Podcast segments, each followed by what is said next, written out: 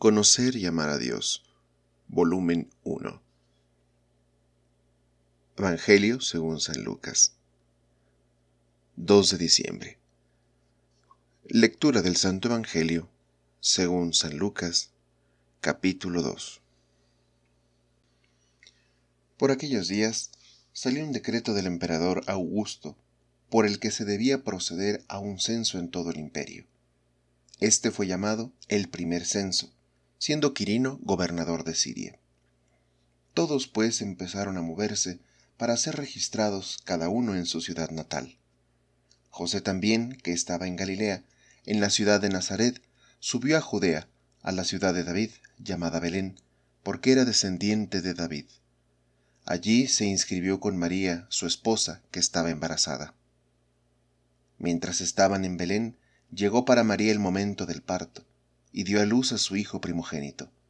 Lo envolvió en pañales y lo acostó en un pesebre, pues no había lugar para ellos en la sala principal de la casa.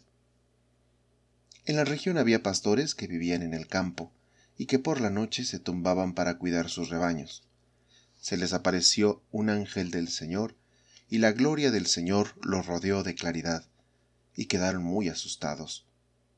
Pero el ángel les dijo, No tengan miedo pues yo vengo a comunicarles una buena noticia, que será motivo de mucha alegría para todo el pueblo. Hoy, en la ciudad de David, ha nacido para ustedes un Salvador, que es el Mesías y el Señor. Miren cómo lo reconocerán. Hallarán a un niño recién nacido envuelto en pañales y acostado en un pesebre. De pronto una multitud de seres celestiales aparecieron junto al ángel y alababan a Dios con estas palabras. Gloria a Dios en lo más alto del cielo, y en la tierra paz a los hombres. Esta es la hora de su gracia. Después que los ángeles se volvieron al cielo, los pastores se dijeron unos a otros, Vayamos pues hasta Belén y veamos lo que ha sucedido, y que el Señor nos ha dado a conocer. Fueron apresuradamente y hallaron a María y a José con el recién nacido acostado en el pesebre. Entonces contaron lo que los ángeles les habían dicho del niño. Todos los que escucharon a los pastores quedaron maravillados de lo que decían. María, por su parte, guardaba todos estos acontecimientos y los volvía a meditar en su interior. Después los pastores regresaron alabando y glorificando a Dios por todo lo que habían visto y oído, tal como los ángeles se lo habían anunciado. Cumplidos los ocho días, circuncidaron al niño y le pusieron el nombre de Jesús, nombre que había indicado el ángel antes de que su madre quedara embarazada. Asimismo, cuando llegó el día en que, de acuerdo con la ley de Moisés, debían cumplir el rito de la purificación, llevaron al niño a Jerusalén para presentarlo al Señor, tal como está escrito en la ley del Señor. Todo varón primogénito será consagrado al Señor. También ofrecieron el sacrificio que ordena la ley del Señor, una pareja de tórtolas o dos pichones. Había entonces en Jerusalén un hombre muy piadoso y cumplidor a los ojos de Dios, llamado Simeón. Este hombre esperaba el día en que Dios atendiera a Israel y el Espíritu Santo estaba con él. Le había sido revelado por el Espíritu Santo que no moriría antes de haber visto al Mesías del Señor. El Espíritu también lo llevó al templo en aquel momento.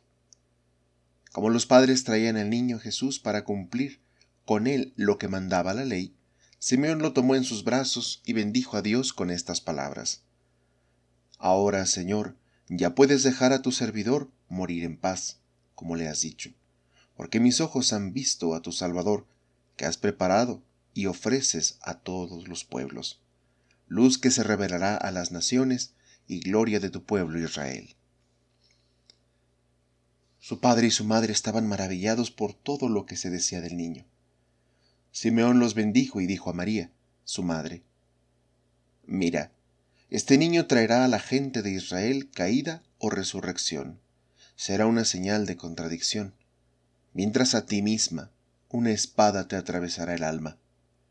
Por este medio, sin embargo, saldrán a la luz los pensamientos íntimos de los hombres. Había también una profetisa muy anciana, llamada Ana, hija de Fanuel, de la tribu de Aser. Casada cuando joven, había quedado viuda, después de siete años. Hacía ya ochenta y cuatro años que servía a Dios día y noche con ayunos y oraciones, y no se apartaba del templo. Llegó en aquel momento y también comenzó a alabar a Dios, hablando del niño a todos los que esperaban la liberación de Jerusalén. Una vez que cumplieron todo lo que ordenaba la ley del Señor, volvieron a Galilea, a su ciudad de Nazaret. El niño crecía y se desarrollaba lleno de sabiduría, y la gracia de Dios permanecía con él.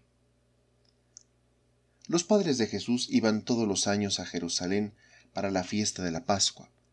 Cuando Jesús cumplió los doce años, subió también con ellos a la fiesta, pues así había de ser. Al terminar los días de la fiesta regresaron, pero el niño Jesús se quedó en Jerusalén sin que sus padres lo supieran. Seguros de que estaba con la caravana de vuelta, caminaron todo un día. Después se pusieron a buscarlo entre sus parientes y conocidos. Como no lo encontraban, volvieron a Jerusalén en su búsqueda. Al tercer día lo hallaron en el templo sentado en medio de los maestros de la ley, escuchándolos y haciéndoles preguntas. Todos los que lo oían quedaban asombrados de su inteligencia y de sus respuestas. Sus padres se emocionaron mucho al verlo. Su madre le decía, Hijo, ¿por qué nos has hecho esto? Tu padre y yo hemos estado muy angustiados mientras te buscábamos. Él les contestó, ¿Y por qué me buscaban? ¿No saben que yo debo estar donde mi padre? Pero ellos no comprendieron esta respuesta. Jesús entonces regresó con ellos, llegando a Nazaret. Posteriormente siguió obedeciéndoles. Su madre, por su parte, guardaba todas estas cosas en su corazón. Mientras tanto, Jesús crecía en sabiduría, en edad y en gracia, ante Dios y ante los hombres. Texto tomado de la Biblia latinoamericana.